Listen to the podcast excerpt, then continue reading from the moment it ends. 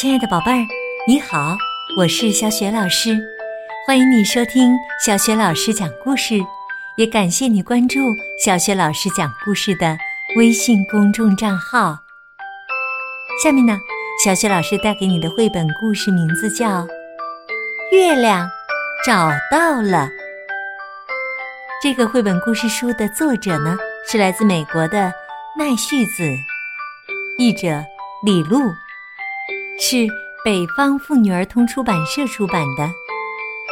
好了，下面小雪老师就给你讲这个故事了。月亮找到了，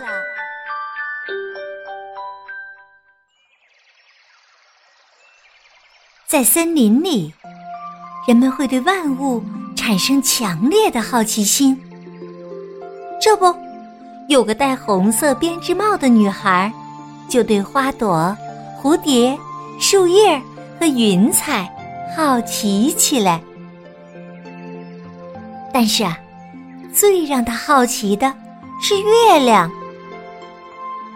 我什么时候才能凑近月亮，和他说说话呢？也许这样我就能够到他。他拿着一根树枝。努力的伸向月亮，可惜树枝不够长。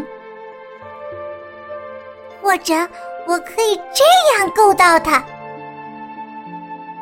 女孩又拿着树枝向有着月亮倒影的河里够去，但是啊，月亮并不在水中，这只是它的倒影。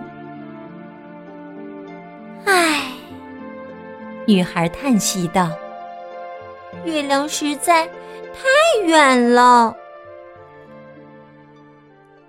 过了一会儿，一只刺猬走了过来，他说道：“猫头鹰无所不知，你可以去问问他，怎样才能够到月亮。”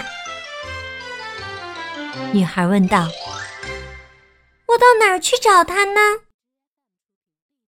森林里有一棵最古老的橡树，它就在那棵树的树洞里。于是啊，女孩和她的小白兔来到了森林里，找到了这棵最古老的橡树。她看到了树洞里的猫头鹰，可是啊，猫头鹰身上一团漆黑。只有两只大眼睛，闪着光。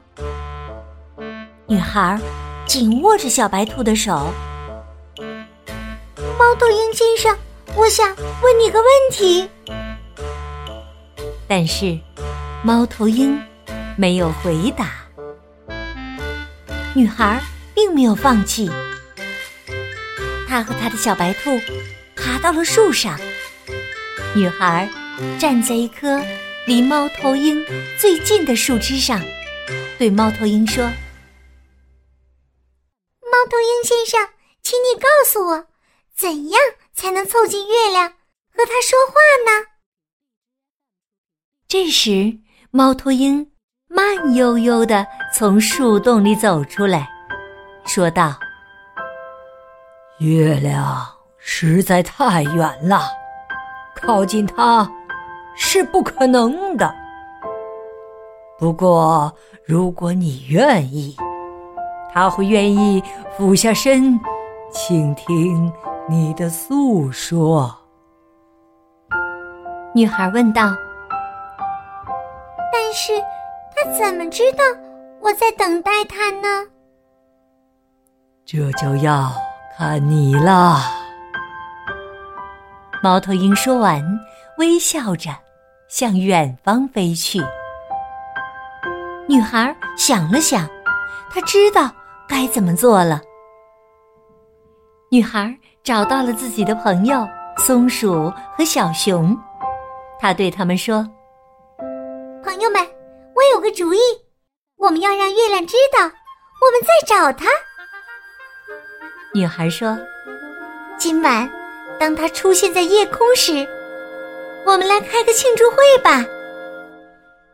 他的朋友们都很高兴，他们一起谈论着月亮会是什么样子。刺猬说：“月亮也许嘿就像是个装饰品。”小熊说：“我最高了，我可以将它挂起来。”松鼠说：“我最敏捷了，我也能帮忙。”女孩做了很多盏灯笼，朋友们帮她把灯笼挂在了树上。夜晚降临了，他们点亮了灯笼，一起坐在树枝上等待着月亮。他们一边等待，一边为月亮唱起了歌。时间一分一秒的过去了。但是月亮还是没有出现。刺猬说：“真奇怪，晚上的时候月亮总是会出现的呀。”松鼠说：“也许它太害羞了。”小熊说：“也许他去了别的地方吧。”女孩说。我们再等会儿吧。他们又等了一会儿，但是月亮还是没有出现的迹象。突然，他们看到猫头鹰飞落在高高的树枝上。月亮就在那儿。猫头鹰先生，如果月亮在的话，为什么我们看不到它呢？女孩的话音刚落，风将一盏灯笼吹灭了，星星终于闪现在漆黑的夜空中。啊！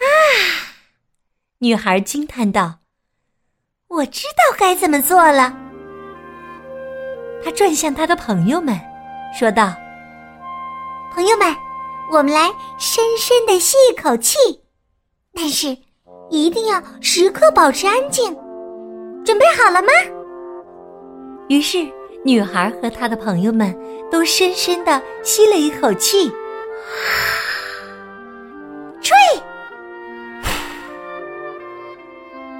大家都向灯笼吹了一大口气。当所有的灯笼被吹灭时，整个森林变得漆黑又宁静。然后，月亮终于出来了。月亮又大又圆，好像离他们很近很近。女孩说道：“你在这里。”月亮微笑着说道：“戴红色编织帽的女孩，是你让周围变得漆黑。”所以才能看见我，是你让一切变得安静，所以才能听见我。女孩向月亮说着悄悄话，月亮轻声的微笑着，他们一起聆听着森林的声音。女孩知道。月亮会是她永远的朋友。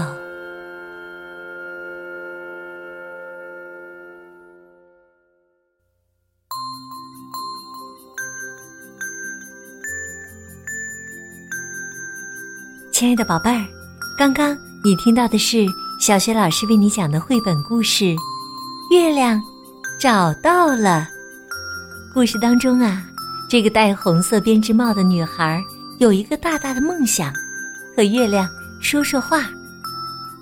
可是开始时，她想了各种办法，也没法靠近月亮。后来，她用什么办法和月亮靠近了，并且和月亮说上话了呢？宝贝儿，听了这个故事以后，我想你一定已经有了自己的答案了。欢迎你通过微信给小雪老师留言，把你的答案分享给更多的小伙伴。关注小雪老师讲故事的微信公众号呢，还可以获得小雪老师的个人微信号，和小雪老师成为微信好朋友，直接聊天儿，也可以参与我们的精彩活动，还有机会面对面的听小雪老师为你讲故事呢。好啦，宝贝儿，宝爸宝妈，微信上见。